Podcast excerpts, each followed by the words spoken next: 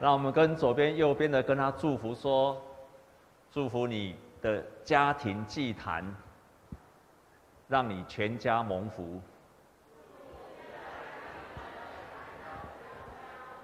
我们再跟左右的人跟他讲说：今天可以跟你敬拜，何等的喜乐！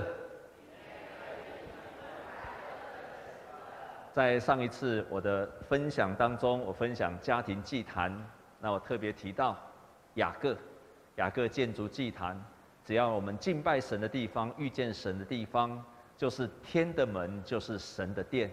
所以我上一次勉励各位弟兄姐妹，你在你的家里建造祭坛，家庭祭坛，就是天的门，就是神的殿的地方。你的家就是中山长老教会的分支。那个地方就是你敬拜神的地方。今天我仍然要持续用家庭祭坛，因为家庭祭坛是可以使我们全家和好。家庭祭坛可以使我们全家和好。我真的体会到那种饶恕跟和好，饶恕与和好，在我们基督教的信仰里面，为什么这么重要呢？太重要了。不止在主祷文里面一直谈到。饶恕跟和好，同时在我们现实的信仰的生活当中，这个主题是太重要了。昨天在这个地方有一场婚礼，婚礼之前有一个别的教会的弟兄，那他就说一定要赶快来见我，因为他说很久没有见到我了，所以我就下来看到他，非常高兴。完了之后呢，他说牧师，我可不可以抱抱你？我说没有问题啊，所以我们就拥抱了。啊，两个中年大叔就抱在一起了，我非常的高兴。你知道他为什么一定要谢谢我，一定要跟我抱在一起？因为他非常感谢。他一边抱着我说：“他说牧师，我真的太感激你了，太感激你了，因为你带领我妈妈信主。其实不是我带领他妈妈信主，是他妈妈回来，但是我帮他妈妈洗礼的。那我说，那这样。”这很正常，在教会洗礼很正常。他说：“我妈妈受洗之后，他就回去美国了。他去美国之后，每一次他打电话来都充满了喜乐。他受洗之后，每一次打电话充满了喜乐，而且充满了感谢。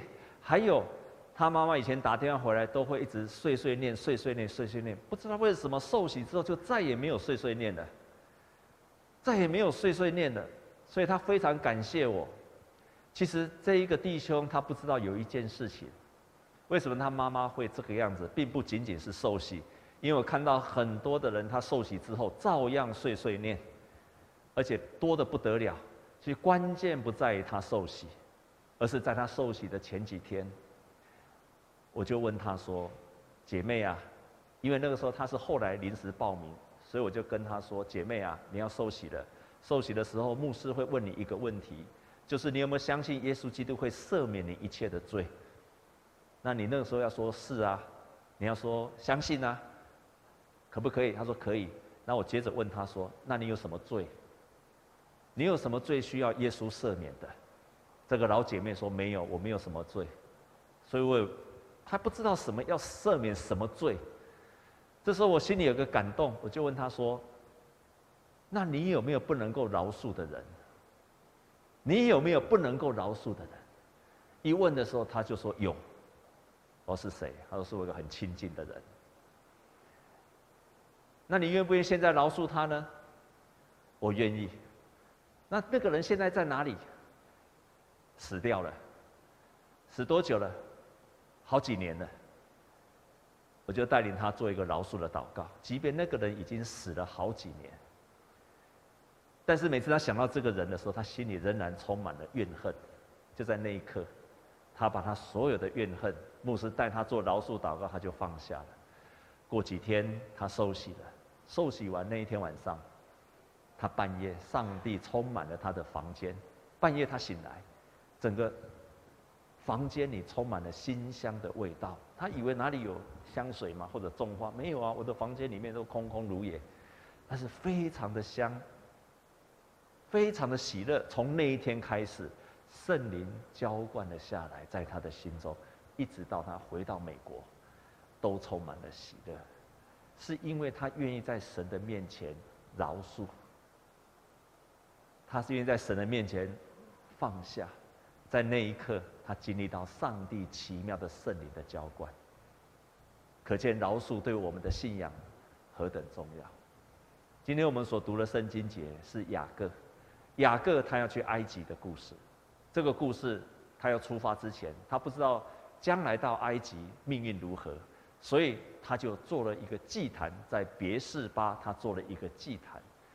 他筑了这个祭坛，这个祭坛其实不是从他开始的，他筑的在别是巴的祭坛是他阿公还有他爸爸到他。三代都在别是巴这个地方建造了祭坛。他的阿公亚伯拉罕第一次在别是巴建造了祭坛。我们来看圣经怎么记载：亚伯拉罕在别是巴栽上一棵垂柳垂丝柳树，又在那里求告耶和华永生上帝的名。这是第一次他的阿公在别是巴这个地方，他就在那边建了祭坛，然后求告神。因为那个时候亚伯拉罕跟他周围的非利士人为了水源、为了草地而相争、争吵，于是他们在别是巴那个地方，他们就在那个地方和好立约，从此以后双方的牧羊人不再争吵了，所以他们在别是巴立了一个约。这是第一次，第一次亚伯拉罕在别是巴建造了一个祭坛，所以这个祭坛。也可以说是一个彼此和好的祭坛。第二次，雅各他的爸爸叫做以撒，以撒也跟非利士人争吵相争，结果他就以撒的个性比较软弱，所以每次他跟敌人相争时，他就退让退让。每次他的挖的井被当地的非利士人给占领的时候，他就另外逃走了，就在挖另外一个井。然后这个井被占走了，他又再挖另外一个井，以撒都是退让。但是这一次他在别是巴，他一样筑了一个祭坛，就求问神。结果神这样子对他说：“以撒从那里上别是巴去。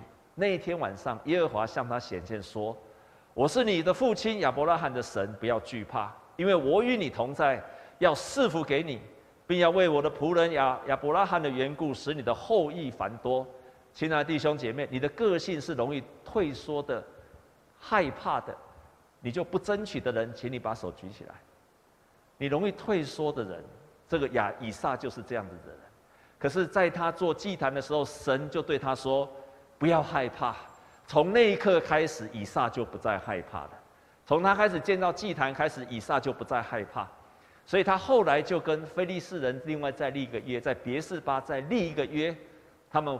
牧人之间就不再争吵了，这个是雅各的父亲以撒，同样在别是巴立了这个约。这一次换雅各自己，所以别是巴这个祭坛是三代的祭坛，三代的家庭祭坛，从阿公，从爸爸，现在雅各也建造了别是巴的祭坛。这个别是巴对雅各的意义是什么？因为雅各。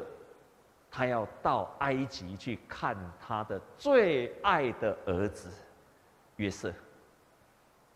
约瑟在十三年前被他的哥哥，被他十个哥哥卖去埃及。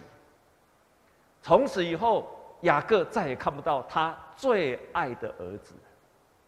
他不知道他的儿子是生是死，他不知道他的儿子命运现在如何。直到过了十三年。他的哥哥到埃及去，因为他们遇到了遇到了粮荒，他们到埃及去买粮食，才发现，当年他们卖掉了这个弟弟约瑟，如今居然在埃及成为了宰相。所以他们回来跟爸爸雅各说：“爸爸，弟弟如今是宰相了。”雅各讲了一句话说：“我要在我死之前。”去见约瑟，我要在我死之前赶快去见约瑟，所以，但是他不知道他全家大小都带去埃及，这么大的迁徙的动作，这个家族会变得怎么样？神会与我同在吗？神会继续保佑我们吗？上帝是在以色列的神，是在迦南地的神。如果我到埃及，神还与我同在吗？于是他就在别是巴建了一个祭坛，求问神。我们来看这个地方，以色列就是雅各。以色列带着一切所有的起身来到别是巴，就献祭给他的父亲以撒的神。当他献祭时，神给他三个回应：第一个，我必与你前去。神不仅是在以色列的神，在迦南地的神，你去埃及，神仍然与你同在。亲爱的弟兄姐妹，跟左边、右边的人跟他讲说：我们的神是无所不在的神。今天你在台湾中山教会敬拜神，你哪一天搬到埃及去了？那个地方都不是敬拜上帝的人，你可不可以在那边敬拜神？有没有效？但是你若拜土地公，你都底下无都拜啊，因为你的神土地公的神就在那个地方，没办法动。我们的神眼不能见，但是他是无所不在的神。上帝就跟他说：“我必与你前去，你放心。”第二件，他跟他保证说：“过去我在这个地方祝福你，将来你在埃及，我仍然会祝福你，我必使你在那里成为大族。”第三件事情，你的儿子约瑟有一天会将他的手按在你的眼睛上，也就是你的眼睛闭上的那一刻，你的儿子约瑟会送走你。所以这个约对雅各来讲，不仅是让他要知道上帝继续与他同在，这个约更棒的一件事情是他的儿子和好的约，是他的儿子和好的约，才有这个别是巴的祭坛。这个别是巴的祭坛对雅各来讲，是他的儿子这个破碎的家庭和好的祭坛。因为雅各他知道他的儿子仍然活着，兄弟和好了，所以他建造这个祭坛，全家都要往埃及那个地方去。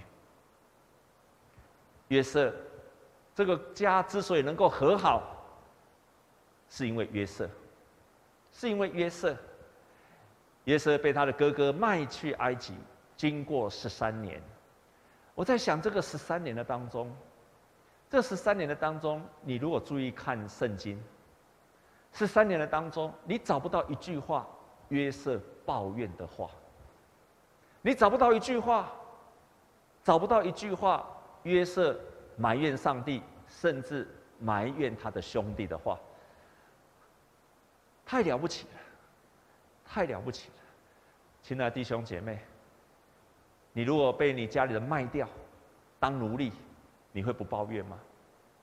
十三年的当中，约瑟全然没有抱怨，甚至让他家能够和好。这个家里面的征战、斗争、嫉妒，把兄弟卖掉，非常悲惨的家庭，而且十三年。才有再次相见重逢，弟兄姐妹，大概你的家庭不会有这种事情。你有曾经被家人卖过的，请举手。应该没有，但是在我们的家庭当中，常常发生的冲突，不像约瑟的兄弟。我们常常发生的冲突是什么？没有那么大的事，也很少会有背叛的事。我们常常在家庭当中所发生的事情。都是小事。我们来看，有一本很有名的书，叫做《宽恕使人忘记》。他说，我们在什么时候是需要饶恕？就是我们心受伤，需要饶恕；我们的心遭受到不忠、背叛、残害，你的心受伤了，因为被了被你的家人。不忠的对待，你的家人背叛了你，还有你的家人伤害了你，或者你身边的人伤害了你，这个时候我们就需要学习饶恕的功课。通常这些事情不会发生在远方，通常都是在我们很亲近的人的身上。所以这边这本书就这样讲。通常我们会恨的，都是与我们亲近而且相爱的人。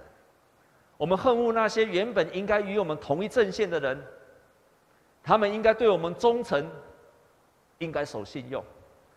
就像约瑟，他的哥哥应该要对他忠诚，兄弟之间本来就应该要忠诚，他们却把他卖掉了。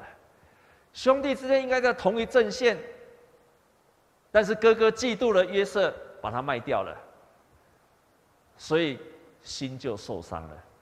但是约瑟却没有经历过这些事情。我们通常亲近的人。在我们现实的生活当中，亲近的人才让我们受伤。在受伤之后，我们就开始有很多情绪的反应，我们会感到失望，核心的感觉就是忧愁。接着用不同的方式来呈现。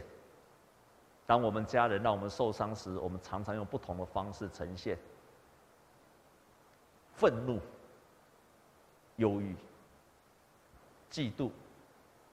自怜，等等，这些都是我们受伤的情绪、情感。我自己把它整理出来，是这个样子。当我们对亲近的家人开始失望，我们自己觉得受伤，然后我们就失去了喜乐。喜乐如果不能够饶恕，呃，失去了喜乐，忧伤不能够饶恕。开始苦读在心中，苦读的时候还不能够饶恕，开始损害家庭的关系，还不能够饶恕，更严重了就彼此报复。失望不饶恕，就受伤；受伤不饶恕，失去了喜乐；失去了喜乐还不能够饶恕，产生了苦毒；苦毒还不能够饶恕，损害家庭的关系；再不能够饶恕。就开始彼此的报复。我们对家人是这个样子，对伤害我们的人也是这个样子。唯有饶恕能够终止这个一连串的骨牌效应。约瑟在这件事情上，他没有让失望、受伤、忧伤、苦读一连串的反应。最后报复来影响他。我刚刚说到，也许我们多数的时候不会被卖掉，也不会遇到这么大的家庭的事件。我们通常在家庭遇到的都是小事，都是小事。可是那个小事，如果是我们在意的事，就会变成大事。我再说一遍，在实际上的家庭里面都是小事，可是小事。如果是在意的事，就会变成大事。父母亲希望儿女好好读书，所以他很拼命的工作，拼命的工作赚了钱，然后让儿子去补习，儿女却把这个补习拿去玩电动玩具。我就曾经干过这种事情，于是父母亲就失望了。这是小事，这不是大事，但是是父母在意的事。要举例来说，夫妻之间，妻子常常希望做丈夫的回去之后把衣服收好，袜子不要乱丢。每次讲一次，讲两次，讲三次，讲十次，他都每次回去袜子就乱丢。这是小事，丢袜子哪里是什么大事？可是如果是妻子在意的事，这个小事就会变成大事。弟兄姐妹，各位姐妹。你的另外一半每次回家，或者你的儿女回家，你的丈夫回家，每次袜子都乱丢了，请把手举起来。啊，牧师娘举第二次了。这是小事，可是他在意的事就变成大事。再举例来说，再举例来说，丈夫看到妻子，妻子做妈妈的妻子，只要儿女什么事情。都帮儿女打点的非常好，儿女只要有个什么小小的什么幼稚园竞争的比赛，跑步比劳作，哦，妈妈很赶快做，赶快做，都帮他做，然后就去参加了。有一天先生来说，我家里我们同事有个聚餐，邀请你去，太太就说啊，你自己去就好了。小事，小事，但是先生看见了太太把儿女都处理得很好，儿女的那些芝麻绿豆的小事，太太都照顾得很好。可是先生只是一次的，一年搞不好才一次，或者一生才一次，拜托你去参加先生应酬啊，我不要去，我不喜欢。小事，但是先生在意的事，就变成什么？大事。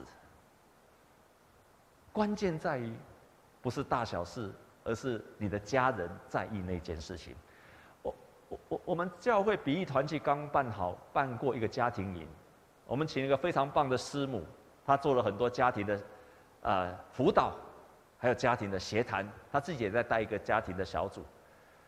他就给我们出了功课，他所有列出来的是他实际上所处理过的家庭的纷争的问题，他就让我们在那边现场去讨论，你知道吗？他所列出来的事情都是小事，但是这些小事都是引起家庭纷争的大事。你现在听听看，都是小事。我念给你听，跟另外一半约会的时候，对方。一直看手机，看一直进来的简讯。看手机是小事还大事？小事还大事？对太太是大事，约会的时候就变大事了。一次、两次、十次，每次就变大事了，因为太太在意的事情，他就这常常会发生的。太太跟另外一半沟通，每次问他，另外一半都没有回应。哦，这是现在现现在弟兄的通病，问十句哦，回不到一句。啊，你最近怎么样？啊、嗯，嘛，还好。啊，你今天工作怎么样？呃，啊，嗯，还可以。问十句就很难回答一句，太太就气死了。他在意的事，他关心的事，所以我们在座年轻的弟兄要学习说话，可以吗？要学习说话回应。你看，我再来说一个事情哦。我们在那个时候，那个时候，大家太太很在意的事情。你回家了之后，发现家里的碗筷、衣服什么都没有收。太太回去看到一次、两次、三次，收拾碗筷、衣服是小事，常常发生就变成大事。所以那个师母很有意思，她说她常常辅导的，她列出那些实例，现在听起来都是小事，可是当对方在意的时候，就变成大事。这个是引起家庭里面不满、失望的原因。可是另外一个更关键的就是你对这样的事情，你如何的解读？每一个事件你如何的解读跟得到的想法，常常会决定了到底这件事情你会有什么反应。我再说一遍，这件事情你如何解读，还有你得到什么想法，会决定了你对这件事情的情绪的反应。同样一件事情，你有不同的解读、不同的想法，你就有不同的解读。还有不同的回应。我们在那次的营会当中，最有趣的一个讨论，得到大家最大的一个回响的讨论，也是一个小事，就是在过年的时候，先生的亲戚到家里来做客，结果隔天早上要去吃买早餐，太太就请先生去买早餐。先生去买早餐的时候，去早餐店一买，发现太太要他买蛋饼，结果他去现场去买。蛋饼没有了，他就买葱油饼回来，买回到家里，太太就非常的生气，就非常的生气。亲爱的弟兄姐妹，蛋饼跟葱油饼是小事还是大事？没有蛋饼吃葱油饼有什么关系？可是后来这种事情居然在家庭也可以成为大事，因为太太会说：“你买不到蛋饼，为什么不打电话回来问一下？”买葱油饼可不可以？那小事就变大事。先生的解读是说，我觉得买不到蛋饼，可是葱油饼，我们那一家巷口那一家的葱油饼更好吃啊。太太就说：“我今天就是要让你们全家吃到那个蛋饼。”小事，但是心中的解读不一样。如果太太解读说先生不尊重她，就生气了。先生如果解读说我是一个好意，我是为了太太着想，都是好意。我常常在这个婚姻的当中看见双方都是好意，两个都是好人，但是在一起，两个都变成坏人了。一个看这个看两个都好人，在一起都变成坏人，就吵成一堆了。这个在家庭里面常常出现，小事就变成大事。约瑟对于他的弟兄把他卖掉这件事情，他有什么想法跟解释？约瑟被卖掉这件事情，约瑟怎么想他哥哥卖掉这件事情？我觉得非常棒的一点，是因为约瑟把他哥哥卖走这件事情。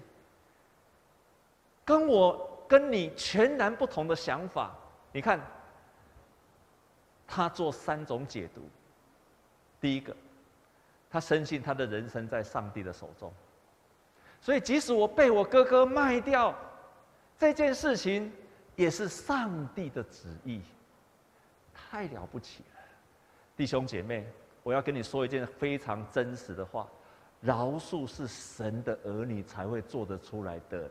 特权啊！饶恕是神的儿女才做得出来的特权啊！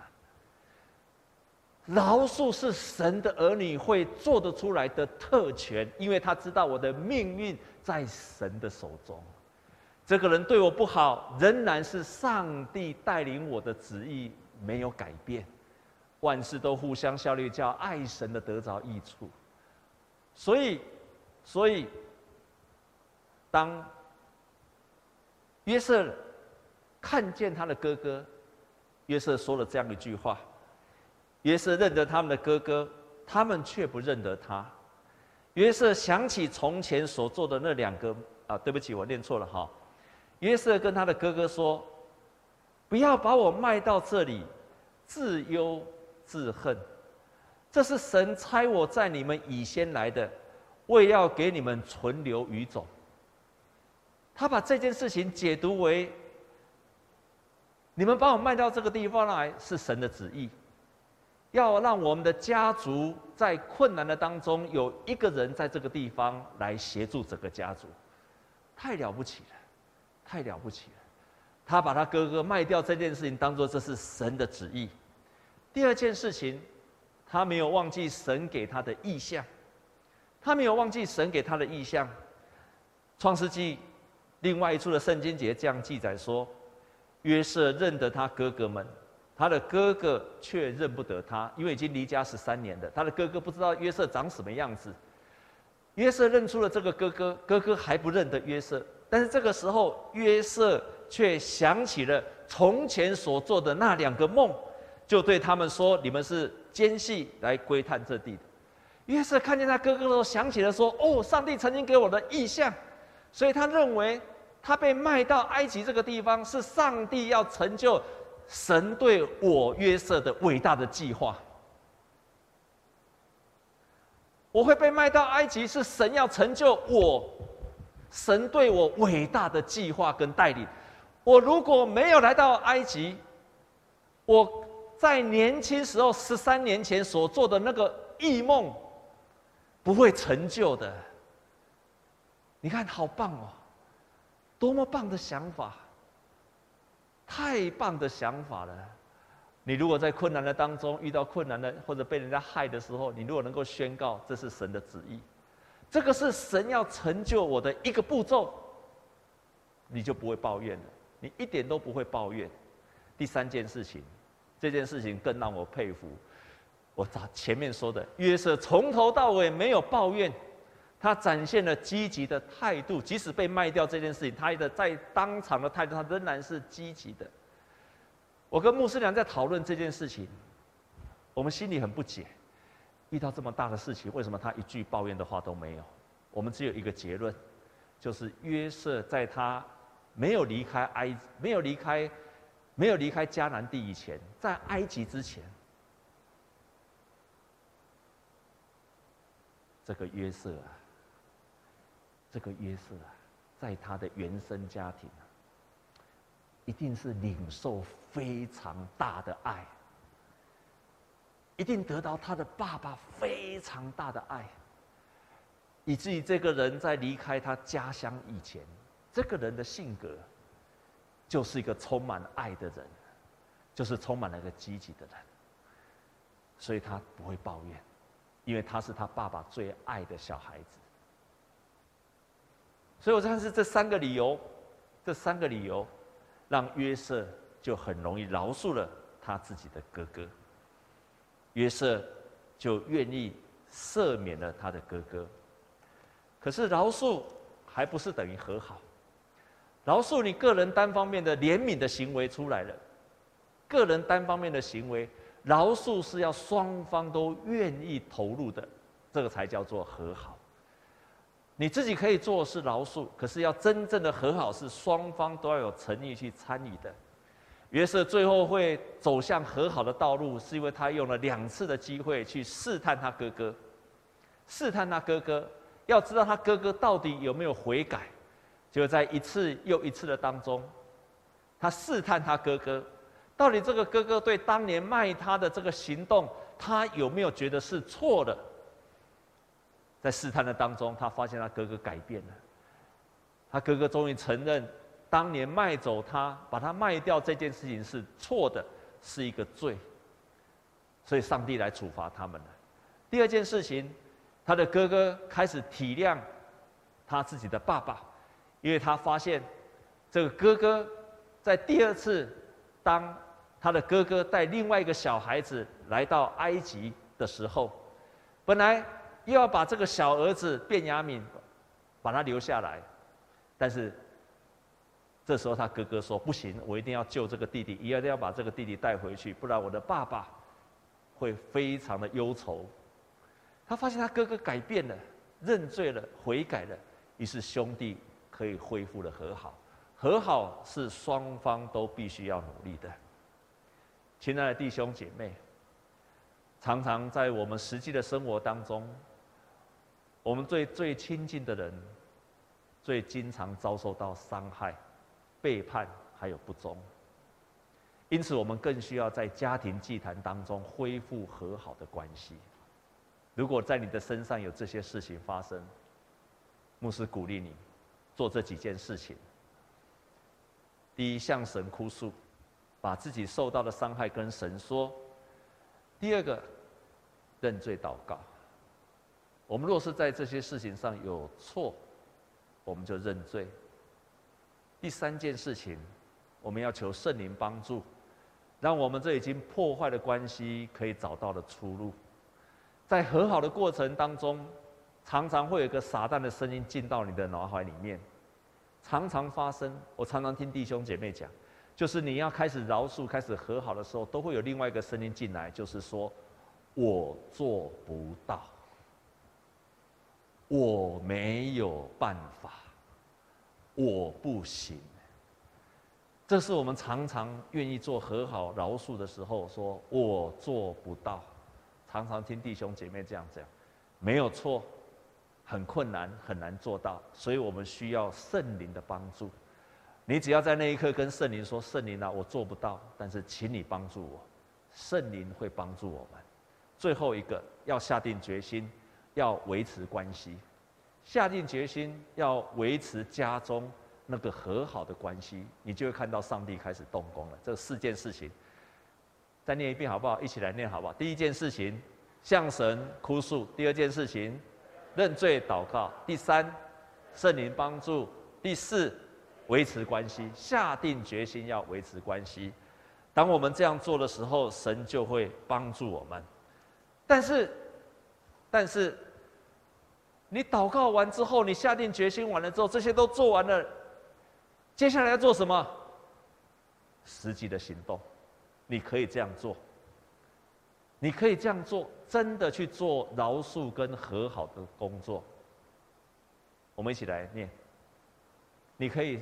讲这个七六句话，我们一起来念好吗？预备，起。啊，等一下，大声一点好不好？讲我错了，要对方听得到。好，我们再念一遍，预备起。我错了，我很抱歉，我再也不要伤害你成这样子。你可以原谅我吗？好，我原谅你。我原谅你之前你所做的，这个就是你可以做和好的动作。实际上和好的动作，一到四是请求原谅，五跟六是接受人的道歉。我深信，当我们这个行动出来，和好就开始在家庭发生了。我们教会，在有一对夫妻，太太在他们都在去年跟啊、分别受洗。感谢神，这个太太受洗之后，就开始带领她先生，也一样受过了没有多久也受洗了。他们开始建造家庭祭坛，弟兄姐妹们，他们每天晚上做家庭祭坛，比牧师还厉害。我是一个礼拜一次，他是一个礼拜七次，带着他两个儿子一起做家庭祭坛。神就这样开始改变他们的家庭，也让先生也接着受洗。弟兄姐妹，我讲了太多次了，要做家庭祭坛，要做家庭祭坛，要做家庭祭坛。我不是空口讲白话的，不是因为我是牧师所讲这种话。我也跟你说过，一个人就做一个人的祭坛，夫妻就做两个人，有孩子就做三个、四个人的家庭祭坛。我这样讲不是因为我是牧师，我要你这样讲，而是因为我看过太多美好的见证。祭坛起来了，家庭就兴旺了。我就是因为看到太多很好的见证，我鼓励你家庭这样做，因为我希望你的家庭也蒙福。真的，你还没有做的，赶快做。这对年轻的夫妻就每天晚上带着他的孩子做家庭祭坛。过了没有多久。过了没有多久，他们决心要做一件事情，就是带领他的先生的妈妈，也就是这个孩媳妇的婆婆，一起来做家庭祭坛。上个礼拜三的祷告会，这个姐妹在这里地方祷告，在祷告当中，神突然给她一个一个 picture，一个图像，她就跪在地上，然后牵着她婆婆的手。然后为着她婆婆来祷告，她就问上帝说：“上帝啊，哎，你给我，你怎么突然在我祷告当中让我看到这个图像？到底是什么意思？”神就跟她心里面跟她说：“她你要去跟你的婆婆一起做家庭祭坛。这个婆婆本来跟她的先生因为一些小事情有了冲突，所以关系关系疏远了。于是这个他们就决心在这个礼拜。”回去她婆婆的家，带着小孩子回去家里面，买好吃的东西给妈妈吃，一起做家庭祭坛。昨天她把那个影片传给我看，我好感动，好感动。阿嬷、夫妇还有小孩子三代一起玩破冰游戏，玩成一团，非常喜乐的家庭。充满了欢乐，然后再接着做家庭祭坛，彼此祷告。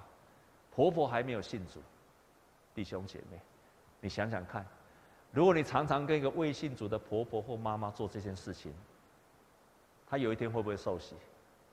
他会受洗的，因为你不是空口白话跟他讲说你要信耶稣，你要信耶稣，你是用真正的行动去爱他，他就会受洗，不是只有用讲的。而是用行为去感动了他，就开始恢复了家庭的和好的关系。亲爱的弟兄姐妹们，我们往往在现实的生活当中，我们需要饶恕的人，常常是我们亲近的人，我们身边的人，甚至是我们的家人。他曾经让我们失望，或者我们让他失望了。唯有饶恕，才能够停止。这个苦毒，唯有饶恕，唯有饶恕，才能停止了彼此的裂痕。愿上帝帮助你在你们的家庭当中开始有了家庭祭坛，也让你的家庭成为你们全家可以和好的地方。我们同心来祷告。主，我们感谢你，谢谢你让我们教会许多的弟兄姐妹，因着教会的提倡，他们顺服了圣经的教导，在家庭当中开始有了家庭祭坛。感谢你。也谢谢你，我们看见许多家庭祭坛带出来美好的见证，感谢你。求你持续的催逼那些还没有继续做家庭祭坛的人，不管是个人或家庭，让他们就可以开始乐意这样做，让他们在这些事情上来去经历神。我们这样祷告，靠着耶稣基督的圣名，阿门。